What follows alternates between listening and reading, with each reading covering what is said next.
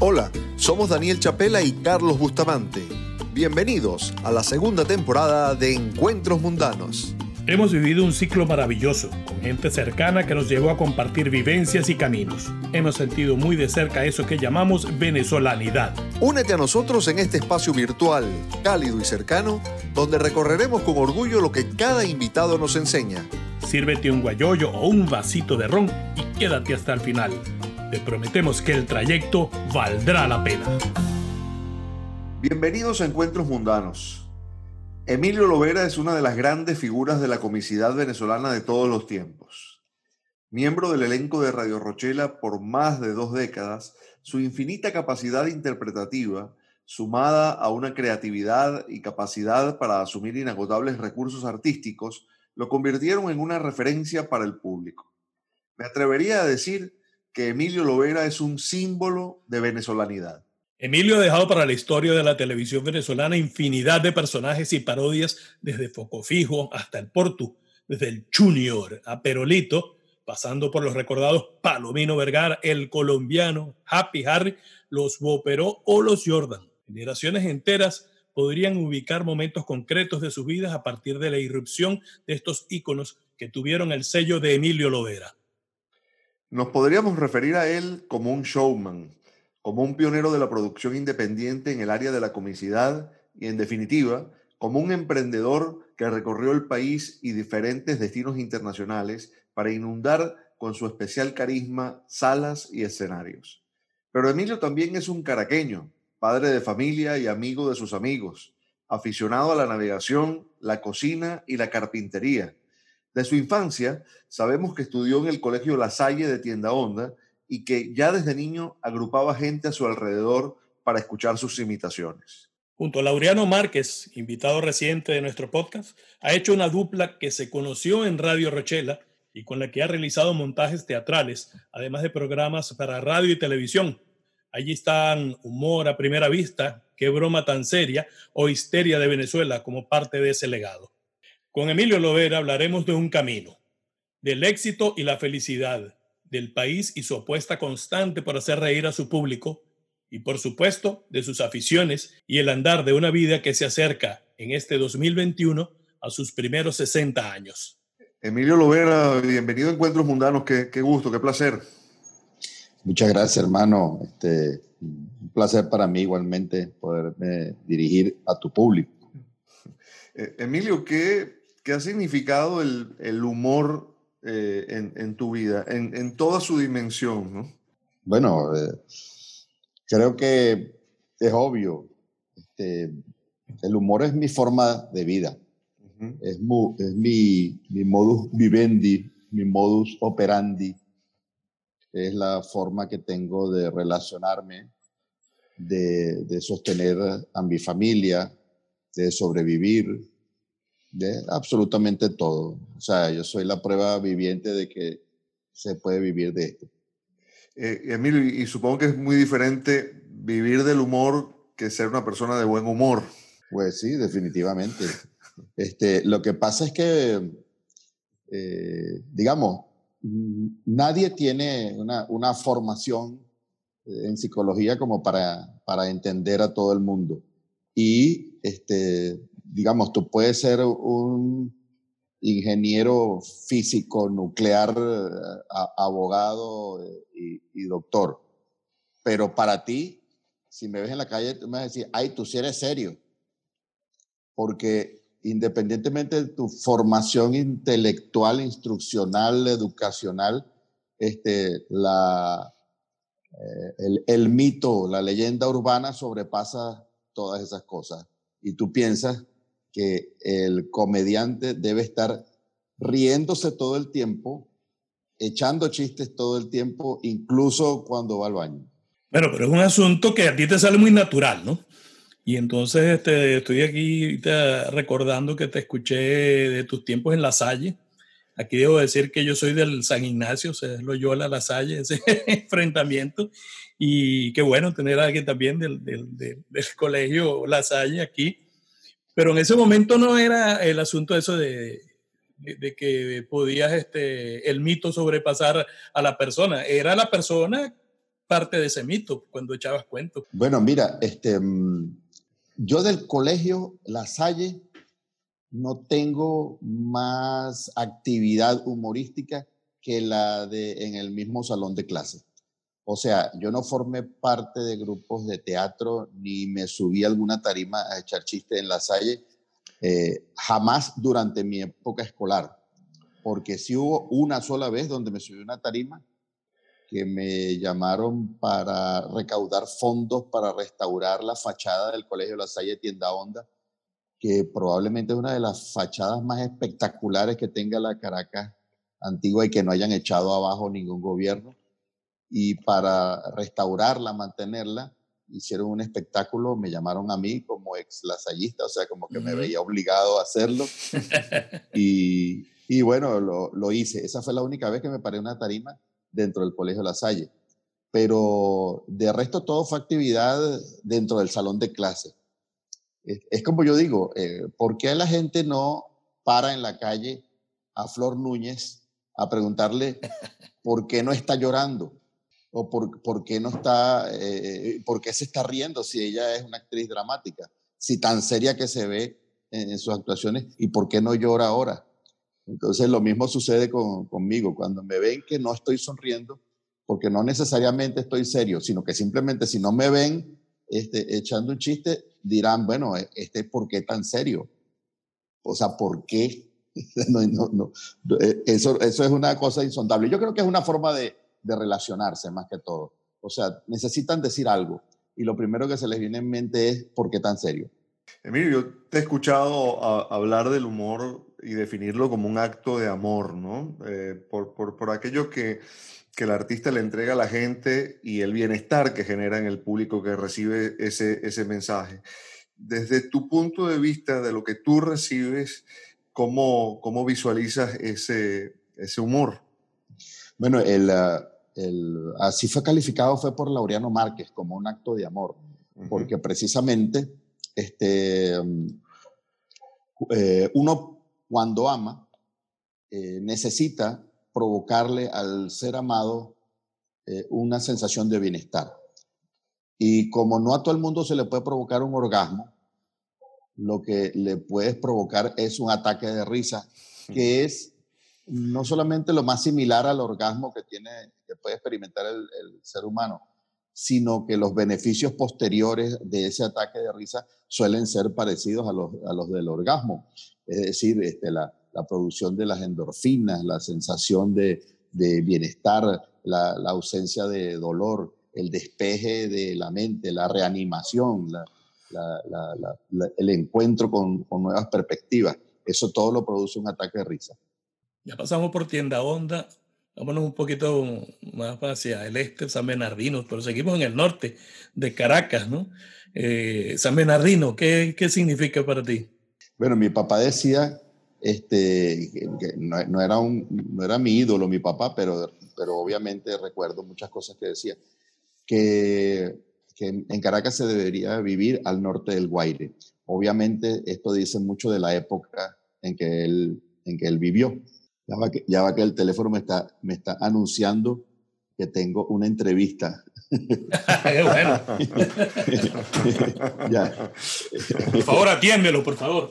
sí, sí, sí, Bueno, entonces em, yo me mudé a San Bernardino y viví en San Bernardino durante dos años en una avenida llamada eh, Fernando Peñalver, donde se reunía, eh, pues nada, ningún nombre mejor puesto porque la Peña, decían la Peña de la Peñalver y eh, era un, grupo de estudiantes, eh, no todos de la misma edad, había, había gente más joven y más vieja allí, que conformamos un grupito para eh, jugar dominó, jugar pelotique goma, este, cantar y tocar instrumentos, hacer paseos, paseos a la playa, paseos a Galipán, que nos quedaba a tiro de piedra, o sea, caminando llegábamos a, a, Galipán, a Rancho Grande, y de ahí para arriba, hasta donde pudiéramos.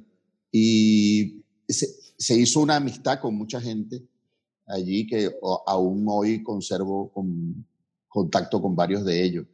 Este, gente que no, no, no, habíamos estudiado en el mismo colegio, este, bueno, muchos habían vivido obviamente en la misma cuadra, muchos que habían nacido ahí, pero, pero la gran mayoría venía, venía siempre, es el punto de reunión. Mucha gente de San Bernardino, mucha gente de San José, mucha gente de, de, por ahí cerca. Ahí tenías tu, tu, primera experiencia como empresario, eh, creo que en el ramo de autoperiquitos, ¿no? Eran. Eh, sí, sí, este, me, em, a mí me gustaba mucho trabajar con las manos, siempre lo he hecho, y en, ese momento se puso muy de moda la, eh, poner el, equipo de sonido en los carros y el, el papel ahumado. Entonces, este, experimentábamos con muchos carros ahí de nosotros mismos y después logramos este, ponerlo, aunque no profesionalmente, o sea, creo que no cobramos nunca por hacer eso, pero, pero sí algo, algo nos daban. E, Emily, más, más allá de la práctica informal de deporte, jugar pelotique goma, ¿eras, ¿eras beisbolero o tenías alguna, alguna vinculación, afición con, con el deporte? Eh, bueno, como la seguista siempre me gustó el fútbol, pero nunca lo jugué, o sea, no, no fui tan bueno y me, me fue muy difícil asistir a las, a las prácticas. Entonces, eh, digamos que eh, cuando empezamos, que todos jugábamos más o menos lo mismo, yo dejé de asistir y mis compañeros empezaron a jugar muchísimo más que yo y, obviamente no me seleccionaron para ningún equipo. ¿Y tus aficiones cuáles son? ¿Equipos en, en, fútbol y béisbol, por ejemplo? Venezuela y afuera. Bueno, eh, yo fui muy aficionado al béisbol en, alguna oportunidad y soy de los que se avergonzó cuando Ronaldo Nazario de Lima dijo que qué coño hacían los venezolanos celebrando un triunfo de Brasil. Entonces, eso me, me, llegó tan, tan al alma que decidí este, jamás ser aficionado a un equipo que no fuera de mi país. O sea, no, no, no concibo ni, ni entiendo las aficiones violentas por el Barça o por el Real Madrid o por los Yankees de Nueva York si tú naciste en Caricuao y, y, te, y, jamás viste fútbol sino, sino béisbol, por ejemplo. Entonces, eh, y, y, que este, eres capaz de salir a la calle hacer una caravana cuando gana el, Real Madrid, pero si gana los Leones del Caracas, solamente te tomas una cerveza dentro de tu casa. Eso tampoco lo puedo entender. Este, no, no, no, no puedo entender eso. Yo, yo creo que mi, mi nacionalismo es absolutamente desagradable para los venezolanos. ¿Y eres caraquista o, sigues aquí a tu compadre? Guairista. Guairista. aquí, de hecho, de, hecho, este, cuando, cuando Guillén empezó con los padres de San Diego, bueno, no, ya, ya había salido de los padres de San Diego y estaba empezando con los White Sox. Sí. Este, hay una anécdota este, que, que, si puedo, me permiten la cuento. Por favor. Por favor. El, el caso de que yo grabé un comercial para Pan American, una desaparecida línea aérea que probablemente haya sido la, la aerolínea bandera de los Estados Unidos por, muchísimo tiempo. Y entonces Pan American quería promocionar en Venezuela, que, todavía era una Venezuela saudita y próspera, eh, los viajes a Miami, al SeaWorld de Miami. Entonces, el, comercial que Pan American tenía era una, una foca, la foca del SeaWorld, que hablaba y se dirigía a los latinoamericanos este, em, y en especialmente a los de Venezuela, que obviamente siempre fuimos famosos por ser unos viajeros súper, súper dotados de, de divisas y está barato, dame dos, y gastaban y compraban. Entonces, eh, habían probado muchas voces entre los locutores venezolanos para hacer la voz de la foca. Eh, estaban descontentos, insatisfechos los, los gringos, y probaron con Américo Navarro, un, destacadísimo actor cómico venezolano y no solamente eso, eh, experto en doblajes y en caracterizaciones. Entonces, eh, al no encontrar y al no satisfacer las exigencias de los tipos, Américo, quien es mi amigo todavía hoy en día, eh, dijo, oye, hay un muchachito que está empezando en la radio Rochela que hace voces, si quiere lo llamamos. Entonces, a mí me llamaron y yo digo, pero yo no tengo título de locutor. Y los tipos dijeron, bueno, no importa, pero haz la voz a ver si puedes. Cuando yo hago la primera voz que se me ocurre, los tipos dicen, esa es la voz, esa es la voz de foca. Y yo no bien sabía que yo sabía hablar como foca, pero, si, lo decía, si lo decía un gringo, este, estaba bien. Entonces dice, esa es la, es la grabación y esa es la que queda, pero él no tiene título. Y entonces el mismo Américo muy generosamente me dijo, bueno, pero yo ofrezco mi título para que, y yo le pago a Emilio. Y entonces, bueno, pero ¿cuánto va a cobrar Emilio? Y yo dije, que voy a saber yo, yo no te, jamás he grabado un comercial, no sé cuánto se cobra. Y entonces, bueno, piénselo y, dígalo. Y yo le dije, este, yo soy fanático de los tiburones de La Guaira y soy fanático de un jugador en especial que se llama Osvaldo Guillén, el shortstop de los, de los tiburones.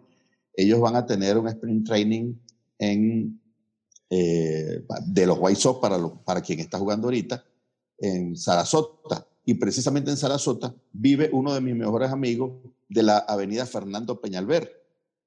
Entonces, este, eh, yo, me encantaría tener unos pasajes. Y los gringos dijeron, por supuesto, ¿cuántos pasajes quieres? Y yo, bueno, son dos, mi esposa y yo, porque mi hijo está muy pequeño y no paga. Y ese fue el primer viaje que yo hice a, a los Estados Unidos, eh, digamos, gracias a esa, a esa voz, a esa foca. Y llegué allá y me puse en las tribunas a ver el, el sprint training y ahí este, establecí contacto de nuevo con, con Osvaldo. Sí, sí, no, yo le mostré para que sepan a, eh, nuestros oyentes que le mostré una, un sobre que es, un, fue, es conmemorativo, ¿no? De cuando Osvaldo eh, ganó el premio novato del año, ¿verdad? Y bueno, cosas que yo guardo porque también aquí tengo una revista de, de los White Sox cuando llegó a ser eh, manager de, los Medias Blancas y al año siguiente campeón del mundo. Es algo de, lo que estamos hablando acá, de ese orgullo nacional que tenemos y, y vale la pena. un, récord que nadie podrá romper. El primer manager latino en ganar un campeonato de Grandes Ligas. Un campeonato de Grandes Ligas, sí. yo te iba a preguntar, Emilio, si fue allí que conociste a Osvaldo, ¿no? En ese viaje. Bueno, ya yo lo había visto, por supuesto, eh, muchas veces él sabía quién era yo y yo sabía quién era él, pero nunca nos habíamos estrechado la mano. ¿Y cómo nace el compadrazgo? Bueno, este, él desde esa, desde esa vez me, invitó y, salimos a tomar cerveza y a, echar chistes y a conocernos. Tú sabes que los peloteros venezolanos son muy aficionados a, tres cosas. A la mujer venezolana en primer lugar, al, bueno, no todos, algunos pues, este, a la salsa y al humor. Esas son las pasiones del, pelotero venezolano. Entonces yo comparto este, también esas, esas aficiones y también en aquella época fui muy aficionado al béisbol venezolano. Era de los que asistía este, cada vez que podía, era los que, de los que me reunía a ver los partidos en grupo para, para hinchar o aupar al, al equipo. Y a partir de ahí, pues intercambiamos teléfono este, y empezamos a, frecuentarnos. No, no solamente en, Estados Unidos, donde yo viajaba, que eso fue mucho después de eso, sino también aquí en, en Caracas.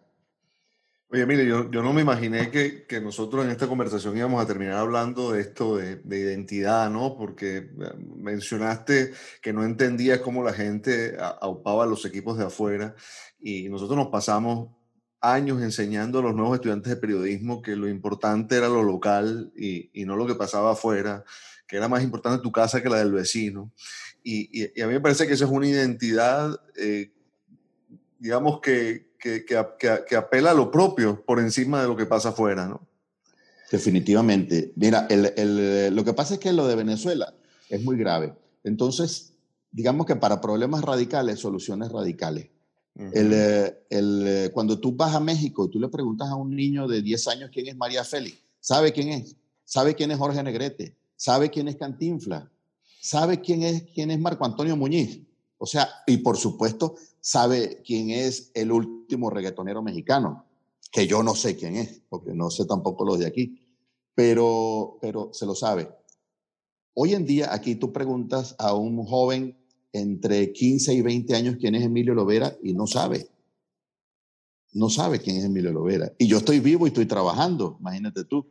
Entonces, el, el desarraigo por lo propio, el desprecio, no el desarraigo, el desprecio por lo propio en Venezuela es sistemático y permanente desde hace muchos años. Lo único que ha cambiado para mejorar ese desprecio es este, este, este éxodo, esta diáspora, como, como dicen, que la gente salió a compararse. El venezolano no era una persona de viajar, sino de turistear, no era una persona de emigrar, quiero decir. Sí eran muy pocos los migrantes venezolanos. Y entonces, solo ahora, solo ahora el venezolano sabe que sus artistas son competitivos, que son muy buenos. Solo ahora sabe que su gastronomía es excelente. Solo ahora sabe que sus paisajes son los más bonitos del mundo. Solo ahora sabe que su gente es la mejor del mundo.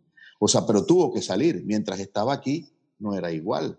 Eh, cuando yo pregunto, en, yo te voy a dar varios, varios ejemplos me permito tomarme ese tiempo para dártelo. Claro. O sea, yo pregunto cuando viajo, hago espectáculos, perdón, cuando hago espectáculos en Venezuela, en una audiencia de mil personas, que es la que me acostumbré a hacer en el Teatro Santa Rosa de Lima mensualmente dos o tres veces, siempre hacía la misma pregunta. Levante la mano quien tenga una prenda de vestir que diga hecho en Venezuela. Nadie levantaba la mano. Nadie, nadie, absolutamente nadie. La gente dice, solo por el hecho de ser hecha en Venezuela. Es mala y no me la pongo. Entonces, eh, ¿qué, puede hacer un venezolano que, cuyo sueño sea eh, hacer una fábrica de camisas o una fábrica de zapatos o, emprender un pequeño negocio de, ropa interior o, cualquier cosa de esa? No, no puedes, no puedes confiar en el mercado venezolano. De hecho, eh, por si no lo sabías, hay muchos eh, emprendimientos venezolanos que se hacen acompañar de una caja de etiquetas que dice hecho en China para poder venderlo. Imagínate. Cuando yo hice la cola para ver a Andrés López, el señor que estaba delante de mí en la cola, me dice, coño, tú no eres Emilio Loera. Coño, usted, mira que está aquí el jodedor. Este, porque bueno, nosotros nos dirigimos siempre así. Este, y me dice, coño, yo te iba a ver ahí el otro día, pero marico, 15 mil bolos la entrada. No joda.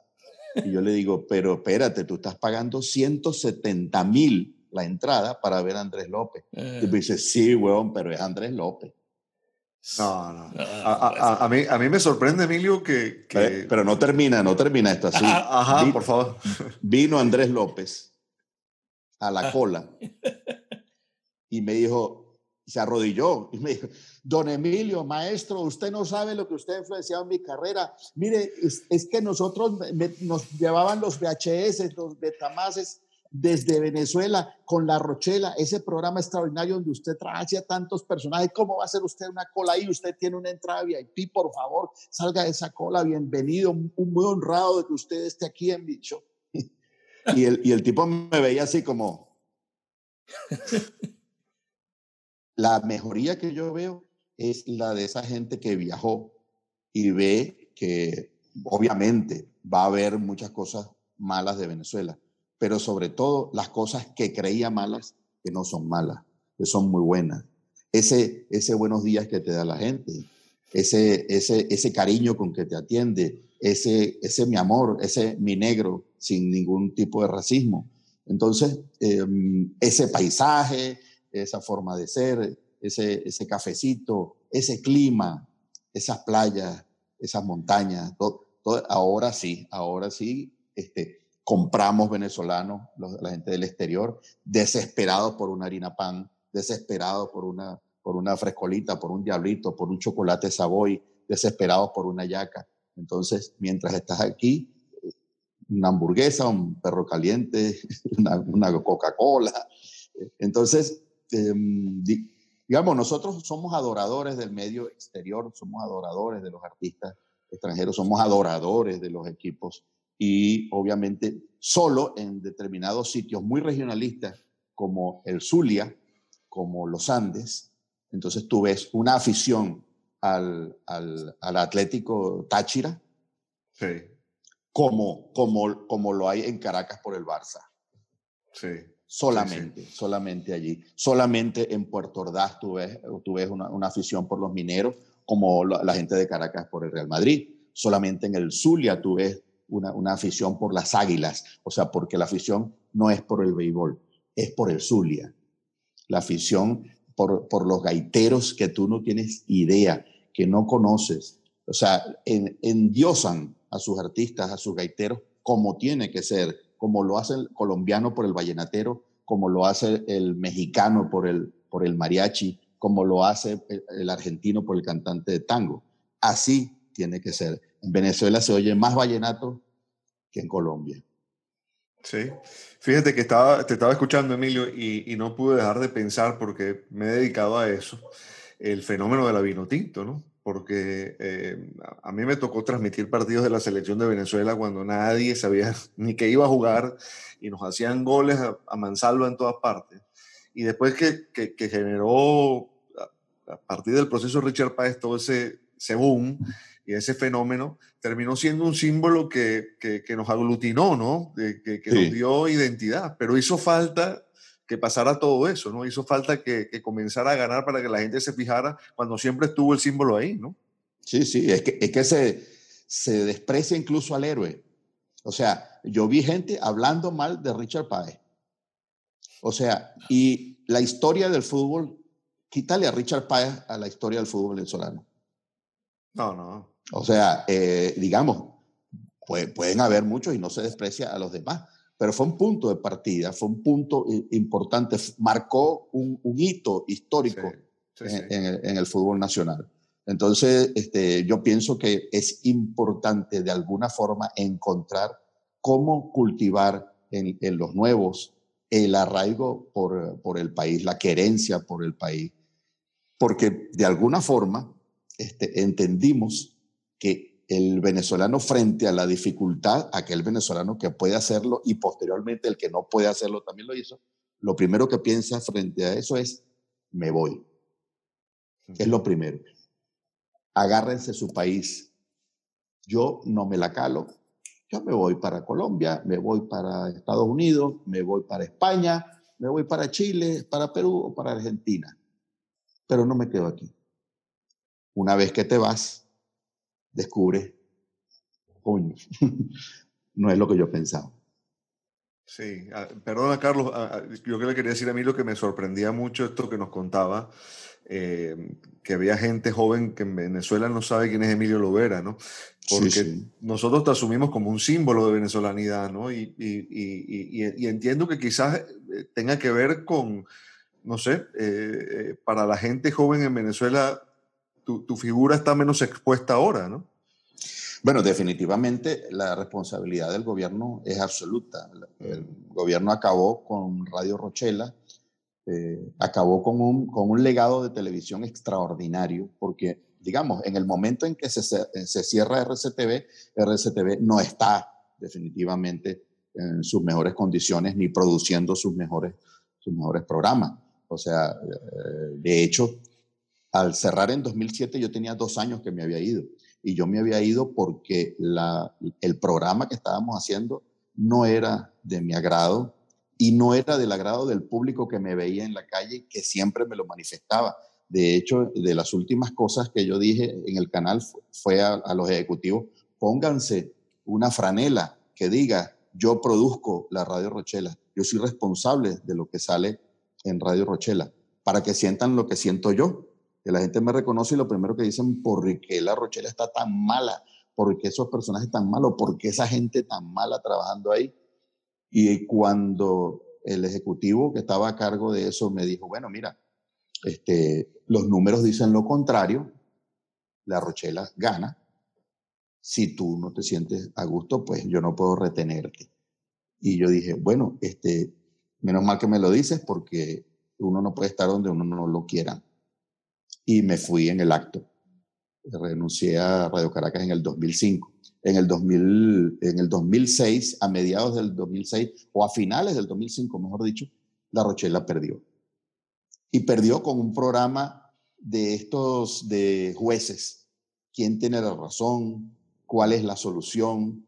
Un programa de estos donde un, un peluquero demandaba al otro porque no le pagó y se formaba una golpiza en el programa. Y ese tipo de programa le ganó a, la, historia del humor en Venezuela, al decano del humor en Venezuela, a la escuela del humor en Venezuela. Entonces yo dije, bueno, este, el tiempo me dio la razón. Luego cerraron RCTV, ya en esa decadencia, y, y bueno, obviamente lo que recuerda a la gente de RCTV no es precisamente los programas que iban eh, ya en la etapa del 2000 recuerda mucho los programas de los 90, de los 80, de los 70. Eso es lo que recuerda. Las telenovelas que, marcaron bueno, historia en el mundo, que se exportaban a Europa y a toda Centro y Sudamérica, este, los, programas de concurso, los programas de, de variedades, los musicales, por supuesto, los programas de humor. Eso de esa época es lo que recuerda la gente. Pero eh, a partir de que se, se, quitó la Rochela, Benevisión este, se quedó solo en el primer lugar. Ya no había el acicate de la competencia, ya no, ya no había, ya no teníamos enemigos. Entonces, ¿para qué gastar tanto si estamos solos, si tenemos todo el rating para nosotros? Este, mm, Televen pensó, bueno, y se fue Radio Caracas, yo, yo soy el tercero, que de segundo. No, pasó a ser casi cuarto, porque subió hasta venezolana de televisión, que no lo veía, pero ni el, ni el vigilante que tenía el televisor enfrente veía venezolana de televisión. Pero empezó la, la, crisis política y la gente empezó, quiso enterarse de la, de la opinión del gobierno por venezolana de televisión. Entonces, esto dejó de lado a los programas de humor y surgieron entonces las alternativas obligadas del humor vía redes sociales. Entonces surge este tipo de comediante que con un celular y, una pantaleta en la cabeza eh, mm. Mm. Eh, dicen soy una mujer y hago y voy a decir cosas de mujeres y como puedo estar eh, por, por, redes sociales donde no hay ninguna restricción voy a decir todas las groserías que me dé la gana para ser irreverente porque como no tengo humor este, la irreverencia puede dar risa. Y entonces esta generación de 15 hasta los 25 años se crió con un humor de internet, un humor de, de influencer. No humor de humorista, humor de influencer. humor de influencer que está alejado de tantas cosas que vienen con el humor, como la crítica social, como el, el, asunto del ejemplo de, de, poder de un personaje que, que, con humor sobrevive, lucha, sigue siendo pobre quizás, ¿no? Y tantos que hiciste tú, ¿no? Y yo Exacto, es, la, es la idea del humor, más, digamos, la irreverencia. La, la, irreverencia sin obligarse a hacerlo puede ser este, interesante, pero cuando se es irreverente per se, o sea, cuando dice vamos a, a ver eh, de esta lista de groserías, cuáles metemos en el programa. Eso no, no, tiene sentido para mí. Pero, este, digamos, en el país de los ciegos, el puerto del rey, no, no podíamos hacer nada, estábamos de, manos amarradas, este, no vimos la posibilidad del Internet inmediatamente como, como la gente joven lo ve y, y lo vimos tardíamente. Sin embargo, hemos recuperado terreno y por otro lado, han surgido nuevos comediantes dentro del mismo medio de redes sociales que son muy buenos. Sí. Gracias a Dios, entonces hay, con, hay jóvenes con quien comparar eh, esos, esos influencers. Eh, yo quería, no sé, no, no es volver a, lo que veníamos hablando, sino que paradójicamente tú eh, estabas hablando de, de, la diáspora, ¿no? De que se da cuenta de lo que perdió estando fuera. Pero en tu ejemplo nacionalista, los tres puntos que tú este, pones eh, al frente en, tus palabras son tres puntos lejanos de Caracas. Son, ¿Tú me entiendes? Entonces, paradójicamente, eh, eh, ya, ya, es la gente alejada de Caracas la que empieza a arraigarse, ¿no? Bueno, el, tú tiras una piedra en Caracas y es muy difícil que le dejes a un caraqueño. Sí, ¿no? Sí. Le vas a dar a, un colombiano, principalmente, a un colombiano. Le vas a dar a un colombiano, después le vas a dar a un portugués, a un chino, a un italiano, a un español, o por lo menos hijos de portugueses, chinos, italianos, españoles, o a, a gente del interior o le vas a dar a un maracucho, le vas a dar... Es muy difícil encontrar un caraqueño en Caracas y sobre todo de aquellos caraqueños, mm. de aquellos caraqueños que protagonizaron rivalidades con los maracuchos y con los bochos, rivalidades deportivas, rivalidades musicales. Ese caraqueño que defendía Caracas ya no existe. O sea, la gente que vive en Caracas, la mayoría, este, no le gusta Caracas. O sea, viven ahí porque hay más trabajo, porque se tuvieron que venir, pero odian el tráfico, odian la contaminación, odian la delincuencia, odian la, inseguridad, odian la burocracia, este, pero este, quieren vivir en Caracas. Aquellos que decían Caracas, Caracas y lo demás es Monticulebra, se murieron. Todos, todos se, acabaron. Aquellos caraqueños que, cantaban merengue y bailaban merengue caraqueño, eso, eso murió hace mucho tiempo. Eh, esa gente que, que, hablaba de las esquinas, que hablaba de, de, los patiquines, de la Plaza Bolívar, eso no existe ya. Eh, digamos que es como decir que eh, tú tiras una piedra en Londres y le vas a dar a un paqui o, a un hindú o, o, a alguien de Europa del Este. Es muy difícil darle a un londinense. Entonces, cuando tú te conviertes en una ciudad cosmopolita, pierdes un poquito de, de tu, de tu tradición, de tu, de, tu personalidad. O sea, te salva la arquitectura, te salvan las calles, te salva la historia, pero, pero no, la, no la actualidad, no lo, lo que hay. Pues. ¿Cómo es tu relación con la, con la diáspora, Emilio? Sobre todo entendiendo, por un lado, que te relacionas mucho con ella y por otra parte, que siempre vuelves a tu punto de partida, que lo tienes muy claro. Sí, claro, bueno, la, relación con la diáspora es extraordinaria, extraordinaria. O sea, em, digamos que, eh, por supuesto que me sorprendió las veces que yo trabajé fuera de Venezuela antes de esto, era siempre con una mayoría del, local y con un pequeño porcentaje de, de venezolanos, este, que eran muy fieles, me iban a ver y todo pero hoy en día es muy diferente. El porcentaje pequeño es de locales. O sea, yo voy a, a, sitios tan extraños para, para uno, para trabajar, eh, como Bahrein, Abu Dhabi o, o, o, lo que te digo yo, Oman, y hay un 85% de venezolanos y un 15% de curiosos, de colombianos que existen en todo el mundo, de de gente del país que está casado con mujeres venezolanas. y, y, que bueno, son los que, que, después de la primera risa inicial hay un murmullo de las mujeres explicándole a los esposos el chiste y una, y una segunda risa de, de ese 15% riéndose del chiste traducido. El, el, el, caso es que me la llevo muy bien este, porque yo no sabía, no me, me di cuenta fue durante eso, yo siempre voy con la premisa de, dar mi mayor esfuerzo por hacer reír y ganarme el público. Pero resulta que el público de afuera está ganado ya. Está ganado ya porque, eh, digamos, vienen a verme no por lo que voy a hacer, vienen a verme porque están como cumpliendo con, con el país, están eh, eh, haciendo un ejercicio de venezonalidad, este, mm, este, quieren oír hablar español sobre todo aquellos países que, donde, donde está más difícil, porque digamos que en Miami no, no, hay ningún problema, y, mucho menos en, en, España, en las Islas Canarias o, o, Centro Suramérica. Pero, pero, por ejemplo, en los sitios donde se habla, eh, en, en, en Australia, por ejemplo, este, se me llenó el teatro de chilenos. Wow.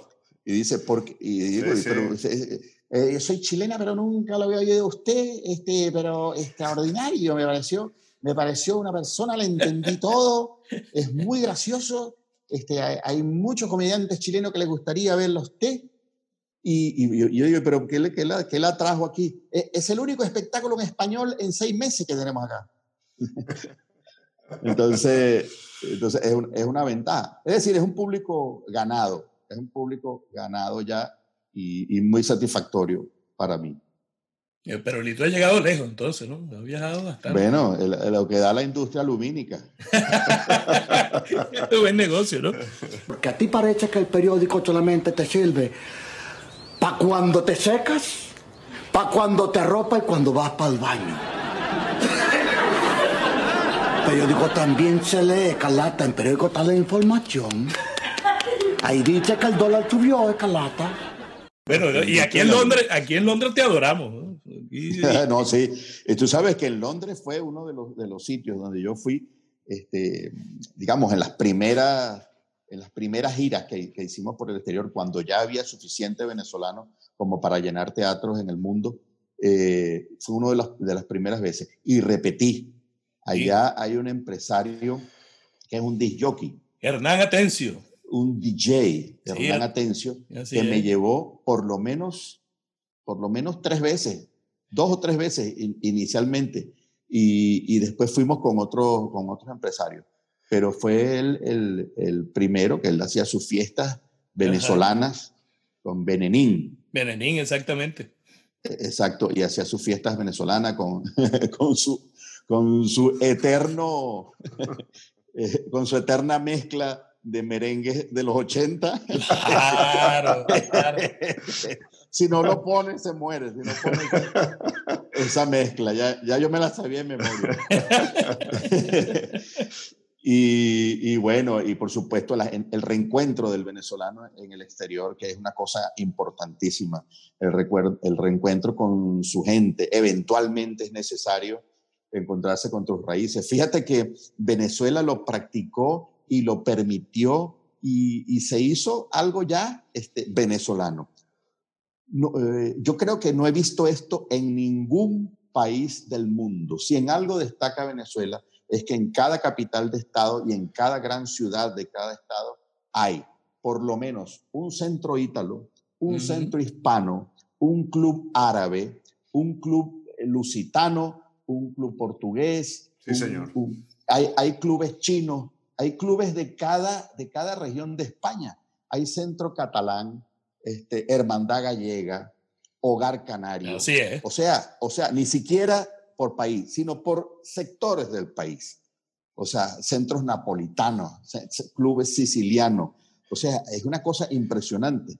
Esto, digamos que hacía que el, el, extranjero se reuniera para recordar sus tradiciones, para compartir con, con, sus, con sus, paisanos en, en un país ajeno y, bueno, y funcionó muy bien. Dio origen a clubes deportivos, de hecho. De todo, todos esos, esos clubes formaron sus equipos para, para hacer sus ligas, este, formaron de, eh, deportistas, formaron nadadores, formaron tenistas, formaron, formaron, eh, fue, fue beneficioso para el país. Entonces, yo pienso que quien está haciendo algo por esto este, son precisamente los que tienen más clubes en Venezuela. Este, conozco, fui a trabajar, conocí uno y fui a trabajar en, en Portugal, eh, cerca de Oporto, Santa María de Feira, hay un club luso-venezolano. Y en la isla de La Palma también hay un club este, canario-venezolano. Deberían haber más, debería haber un, un club anglo-venezolano por allá en, en Londres. No, tenemos Benenín.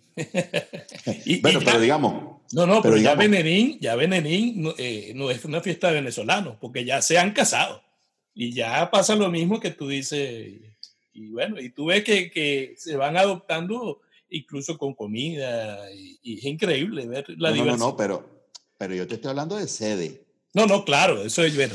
O sea, cuando yo te digo lo de, lo de Santa María de Feira, es que hay un edificio de concreto con un terreno este, dedicado a esto y con un letrero gigante que dice Club eh, Luso Venezolano. Y hay una cancha y hay, y hay salones y hay restaurante y todo. Pues el, el de La Palma si, era, si estaba empezandito, había un rancho en un terreno y, y decía un cartelito de madera Club Venezolano pero yo supongo que ahorita están mucho mejor, porque eso fue hace mucho tiempo. Oye, Emilio, eh, yo te quisiera preguntar esto así como que si de verdad estamos en una mesa entre amigos, ¿verdad? O sea, eh, con todo el respeto que te tengo, pero tú, tú visualizaste eh, todo esto que ha sido tu carrera. Es decir, yo me imagino que, que, que, debe haber un soñador en ti para alcanzar tanto y tanto, ¿no? Pero ¿lo viste así en algún momento? No, nunca. No, no, no existe un real soñador en mí con respecto al trabajo. Existe un, un, trabajador, sí. Y te, y te lo puedo decir hoy en día. Yo pensé que yo era flojo. Hasta que en, en un momento dado este, miré hacia atrás. Y cuando yo vi la cantidad de espectáculos, de viajes, de horas de programa, de radio, de televisión, de, de teatro, de, de, obras aprendidas, de, de, libretos escritos, de años escribiendo para la radio, años escribiendo para la televisión, de, todas esas cosas. Y dije, oye, yo, yo en realidad no soy flojo. Hmm. Yo no soy flojo, yo soy trabajador. O sea, yo he, yo he hecho muchísimas cosas. Porque, digamos, eh, trabajar en un espectáculo y, la gente dirá, bueno, tú te subes eh, dos horas y trabajas dos horas y ganas dinero. Y bueno, mm, no es así, no es, no es tan así, porque subirse a un espectáculo, por lo menos en Londres, este, yo tengo que prepararme, viajar, gastar tiempo en aeropuertos, en traslados, en hoteles, en entrevistas, en ensayos, en pruebas de sonido, en, todas estas cosas, hacer las dos horas y hacer todo otra vez, salvo los ensayos, todo se hace otra vez, los traslados, el hotel, el vuelo, las nueve horas eh, eh, y, todo aquello. Y eso es un solo viaje. Eh, yo tengo, yo, yo, he llenado dos pasaportes.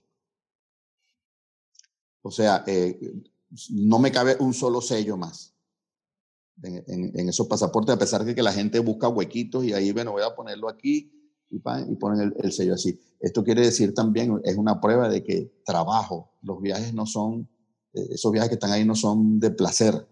No me quedo en los, en los sitios un día más para, para descansar, no lo hago. En, en, en Londres, porque mi, mi hijo vive allá, entonces preparo todo para quedarme una semana con él pero, pero de resto no, es ida por vuelta, es trabajo, trabajo, trabajo, trabajo. Este, yo pienso que, que mm, digamos, es, es, el legado que uno deja, es el, es el recuerdo que uno deja, es la escuela que uno deja. Por otro lado, eh, la forma de, de trabajar también dice mucho. O sea, yo pongo en lo que hago el corazón, o sea, yo, yo no permito que un, que un espectáculo eh, salga mal por mi culpa. Y eso es satisfacción, es orgullo, es... ¿Cómo, cómo, lo, cómo lo, lo vives internamente? Bueno, yo, yo dije en, en, una oportunidad, y ya cuando, cuando yo, mi, mi, mayor fracaso es cuando la gente no se ríe. Hmm. Y yo insisto hasta que dejo la gente bien reída, como dice. Están, están bien reídos ahí, este, ya me puedo bajar del escenario y ya cumplí. Entonces, eh, digamos que siempre bajo con satisfacción. Algo que hace también eh, atendiendo gente en tu casa. Tengo por ahí datos de que eres excelente anfitrión y muy buen cocinero, además. Bueno, yo no, yo no soy tan buen cocinero. Este, aprendí a cocinar después de viejo este, tengo muchos amigos que son muy buenos cocineros. Cayito Aponte era un muy buen cocinero. este, Claudio, Claudio Nazoa es, es, un chef ya, Claudio, a niveles profesionales prácticamente. Laureano eh, cocina muy bien también. Este, y a mí me gustó la, la, cocina y como vivo cerca del mar aquí en, en Venezuela, eh, me gustó mucho eh, aprender a cocinar platos del mar, este, pescados y, y mariscos y entonces eh, trato de agasajar a la gente con, con, una comidita sabrosa cada vez que, que, vienen a mi casa o voy yo a casa de alguien. ¿Y todavía se consigue huevo de lisa por ahí en San Antonio? Muchísima, muchísima. Es un sitio es un sitio, eh, digamos, eh, emblemático de las huevas de Lisa. La Vela de Coro y San Antonio del Golfo son populares por eso. ¿Por qué San Antonio del Golfo, Emilio? Bueno, em, cuando yo salí por primera vez en mi vida de vacaciones solo, este, fue a los 17, 18 años. Me fui con un, con un grupo de amigos a la costa del Golfo de Cariaco, donde alguno tenía una casa a la orilla de la playa, uno de ellos, eh, una casa de su familia, una casa vacacional. Y yo no entendía que en Venezuela se podía tener una casa con playa. O sea, eso eh, yo, yo estaba convencido de que no era así, que eso era en otros países. Y me di cuenta que había muchísimas casas ahí. Y entonces dije, algún día yo voy a trabajar y voy a ganar plata y voy a comprar una casita en la orilla de la playa y otra en la montaña. Quiero una casa en Mérida, en el páramo, y una casa en la orilla de la playa. Eh, bueno, pasó el tiempo, empecé a trabajar en televisión a los 19 años, 20 años, este, y cuando cumplí 20, 27 años, más o menos, ya tenía tiempito trabajando en televisión, eh, tenía un familiar que se mudó a Casanay, en el estado Sucre, por lo que cada vez que lo iba a visitar, porque ya tenía un carrito, cada vez que lo iba a visitar, pasaba por la costa del Golfo de Cariaco. Y me acordaba, yo dije que yo me iba a comprar algo por aquí. Un día regresando, vi un cartelito de se vende. Y me paré, bajé, era una, un cuarto de redes que tenía un pescador en la orilla del Golfo. Y entonces este, le pregunté si todavía estaba la venta, me dijo que sí. Y yo le dije, bueno, este, yo, tengo, yo estoy de regreso para Caracas, pero yo necesito volver en 15 días.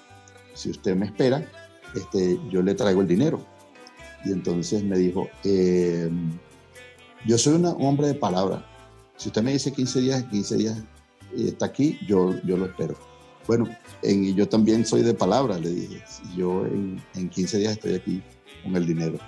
Bueno, me fui a, a Caracas este, trabajé ese fin de semana como lo que pude para completar lo que necesitaba y regresé en 15 días con el dinero y le compré el ranchito, un rancho de cuatro paredes de 25 metros cuadrados, hecho de bloque tramado y techo de asbesto. Eso fue lo que compré. Hoy, hoy en día el mismo ranchito está, lo conservé, sin el techo de asbesto por razones obvias. Le puse una unas columnas, lo, lo acomodé. Después de 25 años, lo, lo, acomodé. O sea, tuve el ranchito por 25 años, el ranchito tal cual. Y lo utilizaba como, bueno, como cuarto y tal, y, pasaba vacaciones allá. Pero hoy en día este, ya tiene su, eh, su, como una estructura sobre él, tiene, tiene cuartos y tiene baños y tiene este, pozos y tiene lo acomodé y ahorita se puede vivir ahí. Esa es tu casa, Emilio, ¿no? Sí, esa es mi casa. ¿Qué, qué, cómo es vivir allí? Bueno, es muy tranquilo. Es vivir en el interior del, del país, con lo cual eh, el estrés de citadino eh, no existe. Este, es un lugar seguro, un lugar de gente buena, de gente sencilla, de, es un sitio de pescadores este, pescadores que muy humildes que, mm, que, que, pasan por, por enfrente de tu casa y te venden el, el pescado y a veces te lo regalan. Entonces son, son pescadores con los que jugamos dominó, con los que tomamos ron. Este, ellos me enseñaron eh, a tomar ron. Eh, a tomar ron como, como, como se toma allá, que es con un, es seco, con un vasito y, y, no, te, no te calienta. a pesar del sol, a pesar del calor, no te calienta de la forma como ellos, como ellos lo hacen. Y a compartir.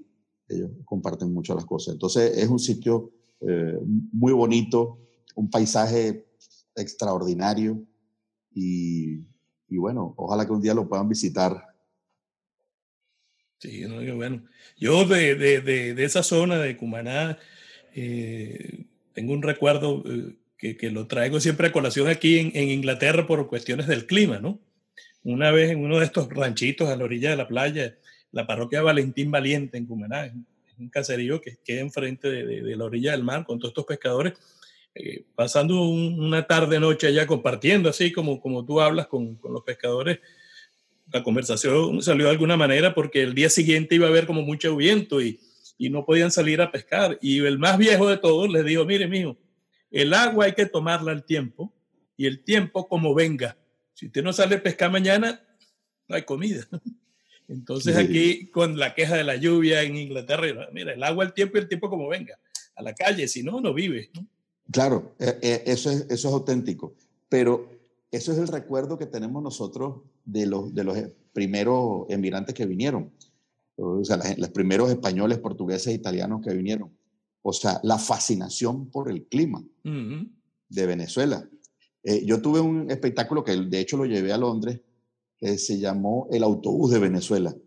Eh, una de las cosas que yo le informé a través de este espectáculo al público venezolano eh, que estaba fuera de Venezuela es que existen contados con los dedos de una mano los países en el que te pueden meter en el mar a bañarte los 365 días del año, las 24 horas del día. O sea, una costa que sea así o sea, imagínatela. Imagínate que de Londres te pudieras bañar, en, Inglaterra te pudieras bañar en toda la geografía costera todo el año. O sea, ¿qué sería Londres? ¿Qué sería Inglaterra si eso, si eso pudiera ser así? Pues o sea, ¿qué, ¿qué, sería España si lo pudieras hacer? ¿Qué sería Italia si lo pudieras hacer? O sea, tú te metes en, la costa de, de Cádiz cuando hay verano y eso puede parecer un hervido de gallina que te estás metiendo. Pero te, te metes en otra época y te empieza a congelar de la punta del pie para arriba. Entonces, digamos que tienes que esperar eh, una época que no, que no tienes que esperar. O sea, si a ti te da la gana en cualquier mes del año, dices, ay, me provoca ir para la playa en Venezuela, te vas y ya, y vas a conseguir un día maravilloso y vas a conseguir eh, el agua tú vas a decir, ay no, el agua está muy fría, porque probablemente esté a 18 grados. Sí, sí. O sea, mira, el, el, el, caraqueño sobre todo, que es, es, muy quejón, los pocos que hay aquí, este, cuando hablan de Pacheco, dicen, me estoy congelando, están haciendo 14 grados. Imagínate, que es una temperatura en Londres hiperagradable. Bueno, Está fresco. La gente sale en franela cuando hay 14 grados. Uno, dice, uno dice, mira, hacen 10 grados, no está tan mal. Sí, no está tan mal.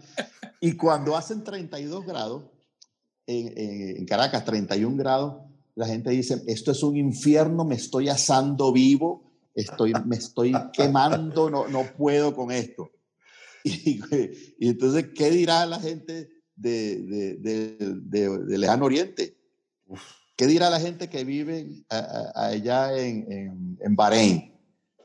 ¿Qué, dirá, ¿Qué dirá esa gente? Que, están a 50 grados. Oh, que se, pues, se, puede freír un huevo literalmente en una piedra, en un campo de un carro. Entonces, entonces no, el clima de Venezuela. yo, a mí me sorprende la variación en el estado de la Florida. O sea, la variación del estado de la Florida son 50 grados en un año. 50 grados. O sea, en el mismo año tú puedes estar a cero y a 50. Sí, sí, sí.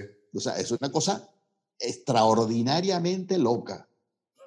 En, Venezuela nuestra variación es 16 grados y, estamos quejándonos.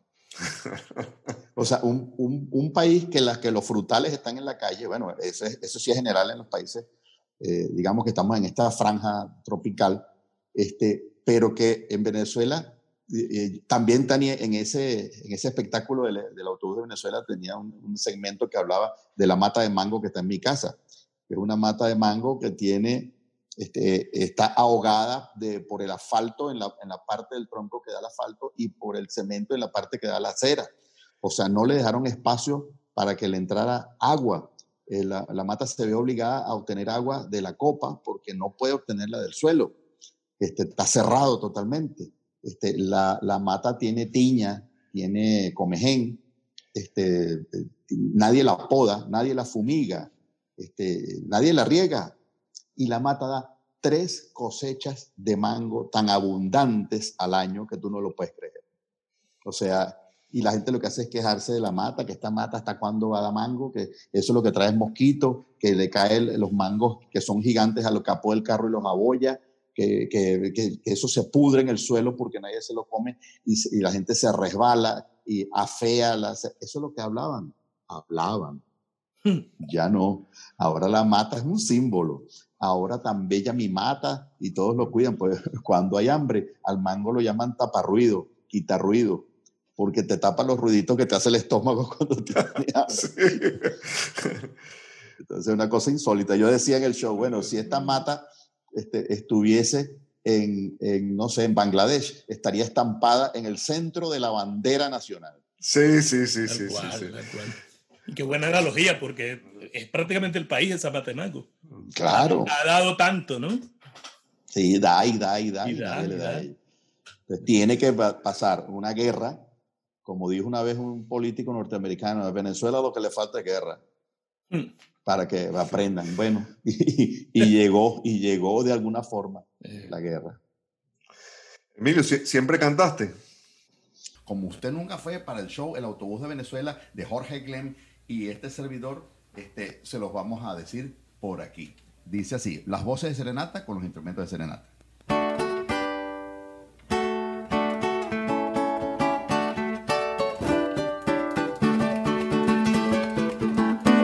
Start morning, start morning when I wake. Oh, start morning, start morning, mama ringing, begging for them.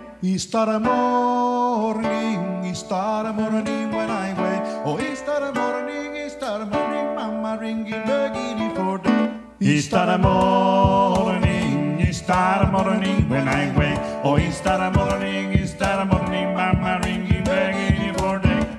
Start morning start morning when I wake. Oh, start morning, start morning, mama ringing, begging for day. Start morning,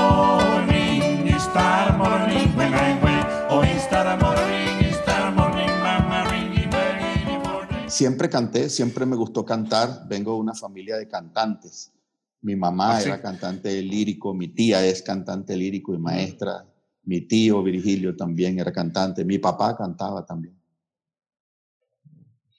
yo, soy la oveja negra. Porque, yo, no, porque yo, yo, canto, imito, no me sé la letra de las canciones, pero, pero, sí, pero sí canto. Mi, mi mamá era, era muy, muy virtuosa. este, em, digamos que cuando la gente se muere joven en la cúspide de su carrera, siempre pasan a ser mejores de lo que eran.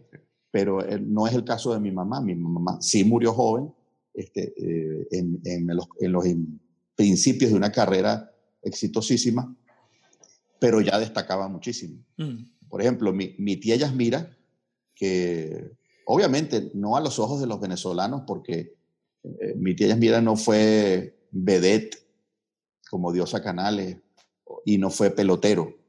Este, mi tía Yasmira fue una cantante lírico que estudió, eh, se ganó dos becas para estudiar en Cracovia, en Polonia, estudió en Treviso, en Roma, en Milán, en la, en la Escala, este, ganó el Festival de Salzburgo para voces femeninas, mm. este, eh, o sea, hizo cualquier cosa, ganó cualquier cantidad de festivales de, de voces eh, líricas femeninas, una, soprano extraordinaria.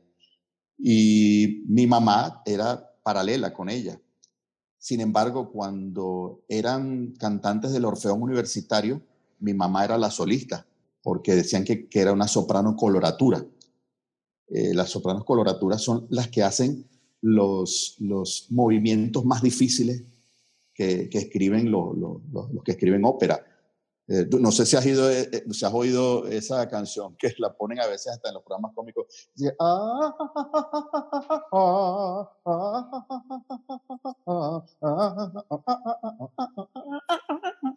Esas cosas que son tan difíciles las hacen son las sopranos coloraturas.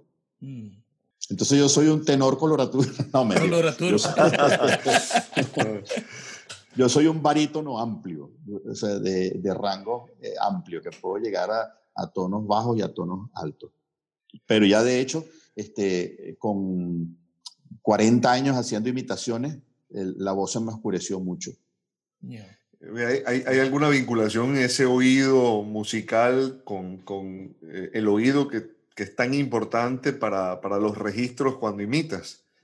Definitivamente, el, el oído es el que capta no solamente el tono, sino el timbre. Mm. Es como, como el loro. Eh, hay dos tipos de loro, el loro, el loro gris, el yaco africano, y el loro verde, el loro real, el, el- loro que, tenemos aquí en Venezuela. Entonces, el loro real puede imitar lo que tú dices con la cadencia y el matiz. Este, es decir, un lorito puede cantar, eh, como los loritos de aquí enfrente de mi casa que cantan. eh, ellos cantan el, chaparral, chaparralito, chaparralito llanero. Ellos lo cantan. Pero el loro, si fuera un loro yaco, imitaría la voz del cantante. Mm. Porque el yaco imita el timbre. O sea, el, el yaco puede decir, aló, ¿qué tal? ¿Cómo estás? en cambio, el loro real diría, ¿Aló? ¿Qué tal? ¿Cómo estás? con, con voz de loro. Y ya que estás en esa onda, yo no quiero dejar esto sin que hablemos de, de tu modernización, de tu actualización. Y yo la veo desde Isla Presidencial para acá, ¿no? Eh, Porque habías hecho ya otros doblajes, otras cosas, pero es Isla Presidencial, además el momento en que sale, lo genial, y después toda tu evolución hasta que ya eres un youtuber que, que pones a contar a todo el mundo todas esas vainas que pasaron, pues, ¿no? Sí, bueno, el, eh, digamos que la isla presidencial no fue de mi entera responsabilidad. Lo que yo, yo asumí una responsabilidad al aceptar el trabajo de hacer todas las voces, al colaborar con, con ciertos textos y, y definitivamente al hacerme parte de la, de la sociedad, porque eh, inicialmente no, no cobramos nada. Mm. Eh, es decir, por lo menos yo no cobré, yo no sé si ellos cobraban, pero yo no cobré nada. Eh, después ellos sí me, me hicieron al- algunos pagos simbólicos. Eh, pero sí, sí me, encantaba hacer Isla Presidencial. Eran un poco estresantes las grabaciones, pero me, gustaba mucho hacer la isla porque pienso que tenía una, un efecto de catarsis en el latinoamericano. O sea, ver sus, sus eh, presidentes en una situación de, de- de esas difíciles y ver cómo se comportarían entre ellos y ver sufrir de sus propias, de sus, de- sus propias malas costumbres a ellos mismos, era, era catártico para, para los latinoamericanos. Y eso eh, me lo manifestaron eh, muchas nacionalidades, este, sobre todo mexicanos, argentinos, este, colombianos, les, les encantaba mucho la, la serie y lamentan mucho la desaparición. Y comienza el juego, damas y caballeros. Lula pasa el balón a Correa, Correa, Correa. Ahora con Chávez, que toma el balón con las manos. ¿Pero qué está haciendo este gilipollas? ¡Au! ¡Hasta afuera, Uribito! Mira, nos tocaba a nosotros. Chávez, no sea tarado, hermano. Esto no es béisbol. ¿Acaso tú pones las reglas? ¿Qué te parece esto, Daniel? Yo creo que. Ya está. Rico, mamita. Sudacas. Por su parte, Calderón se prepara para cobrar el córner. ¡Chuta! ¡Gol ¡Expropiase! Bueno, bueno, basta de discussões inúteis. Deixemos que o árbitro que elegimos democraticamente decida quem tem a razão. O- obviamente la desaparición obedece a la persecución de que fueron objeto los, los productores. Bueno, fuimos todos. Ujú. Yo porque soy más duro que Sancocho de Pato, como dicen, pero, pero este, lamentablemente, ojalá se pudiera hacer de nuevo, ojalá pudiéramos este, incorporar a los nuevos presidentes. Sería muy gracioso en esta época de isla presidencial ver la salida de Trump y la entrada de Biden, o sea, o Biden, como, como se llame. Eh, sería genial y, y ver las otras transiciones en Latinoamérica. Eh, eso me hubiera, me hubiera gustado mucho, porque de, de verdad se retrataba eh, la, la actualidad política de cada país por separado, se le daba protagonismo a varios. Obviamente en una época Chávez fue el protagonista porque definitivamente fue el protagonista de una época en Latinoamérica. Pero ya este, hay otros como, como, como Duque, como, como, lo fue Peña Nieto, que tuvo mucha relevancia, como lo sería López Obrador ahorita, como lo sería, este, como lo fue la Kirchner también. Entonces, bueno, y, y a partir de ahí, este, obviamente, empezamos a tratar de evolucionar a la velocidad en la que evoluciona un viejo con las nuevas tendencias este, para ser el youtuber, quien fui, fui empujado por, por mis amigos eh, humoristas, por mis hijos y por, y por supuesto eh, Rubén Morales, que fue un gran colaborador, Emiliano Hernández, Laureano. Los tiempos cambian Nuevas tecnologías insurgen en el ámbito de estas modernas estratagemas de comunicación que reconstituyen las redes sociales. La globalización ya es global.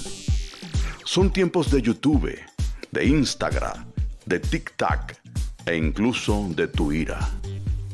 El mundo es otro y los influencers basamentan su prestigio en términos de cuántos followers tienes y cuántos likes te han dado. Gustavo Jr., siempre atento a lo que sucede en su entorneo, se reinvenciona. Así que a partir de ahora, emigramos de las ondas persianas a mi canal de YouTube. Gustavo, a partir de ahora, deja de ser el Junior y pasa a ser el youtuber. Este, Laureano también se, se, actualizó, yo creo que un poquito más, más, más, más, tarde, pero también se actualizó. Y hoy en día lo de Cuéntame la vaina sí se convirtió en un programa que ya pudiese decirse que es competitivo a nivel de redes. Es decir, eh, cuando el anunciante considera que el, el programa es bueno para su producto, ya tú puedes sentirte eh, competitivo dentro de, las redes. Ahorita estamos grabando Cuéntame Musical. Bueno, estamos grabando y estamos ya transmitiendo, que, que son las anécdotas de los músicos en, sus giras. Este, tuvimos ya a Frank Quintero, eh, este, tenemos a Miguelito Díaz. Miguelito Díaz es uno de los exponentes de la música llanera más jóvenes y más populares eh, en, en, este momento. Y bueno, tenemos mucho. Tenemos a Ilan por ahí, por cierto. Ah. Qué bueno. grabaste con el compañito Glenn también, por ahí. Con Jorge Glenn trabajamos, con Horacio Blanco. este, eh, hay, mucha gente muy buena que va a contar su, sus historias y pensamos seguirlo haciendo con, por renglones. O sea, esperamos hacerlo con, con periodistas y locutores, esperamos hacerlo con actores dramáticos, que también tienen sus historias de las grabaciones y de las y de, de los exteriores, sobre todo. las, las anécdotas de cuando se graban exteriores para los actores dramáticos son muy buenas. Emilio, ¿cuántas veces sentiste sobre tu pescuezo la, la respiración del poder? Bueno, mira, eh, sistemáticamente cada vez que yo doy unas declaraciones, este, siento esa, esa, esa espada. Mm. Em, sobre todo cuando aparecen en medios internacionales. Lo que explica eh, la, la modificación, la censura a los medios en Venezuela. O sea, yo puedo censurar los medios en Venezuela, yo puedo filtrar las noticias, impedir que salgan, apoderarme de los medios para, este, bajo, el, bajo un nombre no, no, no oficial, este, meter noticias que, falsas o simplemente filtrar las noticias reales. Pero cuando lo hace el Clarín o cuando lo hace el ABC o cuando lo hace eh, cualquier periódico internacional que tú no puedes modificar, que tú no puedes, que tu, tu, tu brazo no puede alcanzar, eso te hace montar en cólera. Y entonces buscas una, alguien que pague el pato y por lo general es el protagonista de la entrevista que soy yo. Entonces, bueno, conmigo, digamos, ah, hay cierta delicadeza por el hecho de ser una persona pública y querida, y querida hasta por ellos mismos. O sea, eh, el, el chavista que tiene 50 años, 60 años, creció conmigo, creció viéndome en televisión, se rió de todo lo que yo hice, este, de los personajes, de las parodias y de los chistes. Compró discos piratas en la autopista para, para oír este, en, en, un disco pirata eh, todo lo que me grababan en los shows. Entonces, digamos que yo no soy el enemigo re, real, pero obviamente quien sí me odia, que son las altas, muy altas esferas y cúpulas del poder, obligan al brazo armado de esta revolución, que es el CENIAT, a eh, embargarme públicamente lo, los espectáculos, a prohibirme el, la salida al escenario, a, incluso a, atacan al local que me presente. Entonces, como para amedrentar al resto de los locales que no se atrevan a contratarme porque les puede suceder eso. Entonces, digamos, eh, eso ha sido este, el, karma mío en, esta época. Eh, de hecho, tan es así que cuando yo me enfermé, yo me retiré de los escenarios sin decir nada. O sea, porque yo digo, eh, he visto tanta gente explotando las enfermedades en redes sociales, este, diciendo, aquí estoy, me tuve que rapar el cabello porque estoy muy enferma, eh, necesito de tu ayuda. Y entonces hacen un espectáculo y se les llena de gente que, que le tiene lástima.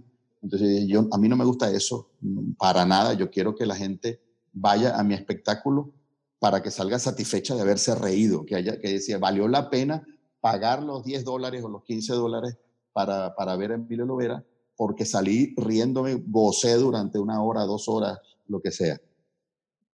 Y bueno, me retiré, me hice mis quimios, mis radios, mis tratamientos posteriores, mi operación, la recuperación de la operación, la reversión de, lo, de la operación. Y cuando había pasado ya un año, decidí volver. Este, cuando decido volver, anuncio eh, en un teatro y de inmediato, el mismo día, el mismo día, a mediodía, fueron al teatro a cerrarlo y, a, y, a, y vinieron a la oficina a cerrar la oficina y a multarme. Y entonces, al preguntarle por qué, me dijeron, es que nos parece muy sospechoso que tú hayas declarado en cero durante tanto tiempo. Entonces, ahí escribí el, el tweet épico ese de, ok, cuando, cuando uno, eh, uno debe declarar lo que uno gana. Y para que el, la, organización, el organismo, la institución que recauda los impuestos, este, cobre el, el porcentaje que corresponde. Pero si tú no trabajas, no ganas. Si no ganas, ¿qué vas a declarar? Por eso declaré en cero. No trabajé porque estoy enfermo. Me dio cáncer de colon. Ahí fue que la tuve gente que Ajá, ahí fue cuando la gente se, se- se enteró. Y no pude trabajar porque tuve que eh, ir a quimioterapia, radioterapia. Tuve eh, tres operaciones al final. Este, y bueno, cuando decidí volver, ustedes me, me cerraron por esa sospecha. Pero no se preocupen, yo seguiré aquí luchando porque este, a mí no me vence ningún tipo de cáncer. Excelente ese. La, la reacción de la gente fue brutal al punto de que yo más nunca dije nada y el CENIAT me mandó a decir por medio de, un, de uno de ellos con mi socia que por favor ya, ya parara la vaina, que no me iban a auditar, que no me iban a meter a la, a la gente del CENIAT en mi oficina como otras veces y que no me iban a parar más los espectáculos, pero que ya dejara de hablar. Y yo no había hablado más. Era el público que, que lo, lo, seguía este, retuiteando y lo seguía poniendo y, lo y, y, y las, eh, cambiaba el, el, tweet para las noticias y los portales de noticias lo seguían diciendo. Y yo, bueno, yo no lo dije más, lo dije una sola vez. Emilio, ¿hay un, ¿hay un país que visualizas con el que sueñas? ¿Un? Un país. Me refiero a Venezuela, obviamente. Eh, sí, sí, claro. Eh, eh, sí. Yo soy optimista. Yo siempre digo, yo soy fanático de los tiburones en La Guaira. Si he esperado desde el año, desde el año 86 un resultado, pues desde el año 98 también estoy esperando otro. ¿Cuál es el problema? Eh, y, y, y, voy a ir al estadio y voy a ver los juegos y voy a lamentar que perdamos una, un juego, pero voy a seguir aspirando a un campeonato porque algún día lo vamos a ganar y algún día vamos a tener un país distinto. El país distinto con que sueño este, está formado en gran parte por la gente que se va a devolver, por la gente que ha ganado experiencia viviendo en países respetuosos de la ley, viviendo en, países respetuosos del trabajo y conscientes de que, que solo el trabajo creador es el que va a proporcionarte felicidad, que va a proporcionarte prosperidad. Este, yo, soy, yo sueño con un, país así.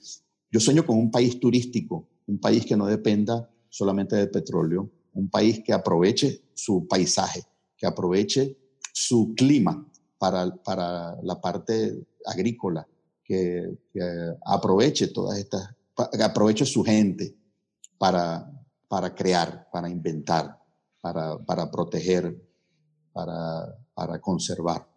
Eh, ese es el país con que sueño. Un país donde, donde si, si tu periódico deportivo reseña por delante un pelotero y por detrás a, a, una, a, una, a una modelo, este, y que del tamaño de un, de un aviso clasificado reseñe eh, cuando ganamos el campeonato de fútbol mundial de salón, este, haga lo contrario, que reseñe a página completa el, el, campeonato ganado, eh, los triunfos de Venezuela en el deporte y que chiquitica me ponga a la modelo.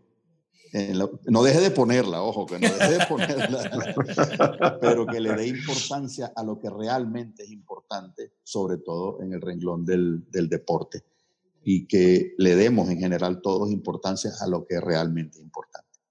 Un mensaje muy importante, Emilio, para quienes estamos en esa diáspora eh, fuera de Venezuela y que buscamos mantener eh, nuestros valores intactos, no solo en nosotros, sino en nuestros sucesores. Exactamente, y, y, adoptar los valores los valores que, que encuentres en, en, tu país. Así es. adoptar la, la, cultura de Europa, adoptemos esa, esa costumbre de, culturizarse, de apreciar el arte, de apreciar la música, de apreciar eh, la pintura, de, estar pendientes de, nuestros hijos, de darles educación, de estar pendientes de nuestros ancianos, de darle protección y, salud. E, eso es lo que, lo que necesitamos. Bueno, ese, ese país que tú visualizas eh, es el país en el que yo quiero vivir también. Muchas gracias, Emilio, por abrirnos esta puerta y, compartir todo esto que nos has dejado compartir. Bueno, muchísimas gracias a ustedes y que les vaya bien con el frío. Muchas gracias. Bueno, Daniel la tiene mejor que yo. Sí, sí. Yo, estoy en, esta Florida de los 50 grados. 50 grados. Bueno, vale, ahorita, ahorita está fresquito, aprovecha. Ahora, está sabroso. Fuerte abrazo. Un abrazo. Gracias. Gracias, Emilio. Hasta luego. Esto fue Encuentros Mundanos. Gracias por acompañarnos y suscribirte a través de todas nuestras plataformas. Recuerda que puedes seguirnos también en nuestras redes sociales, arroba encuentros mundanos en Instagram y arroba encuentrosmund1 en Twitter.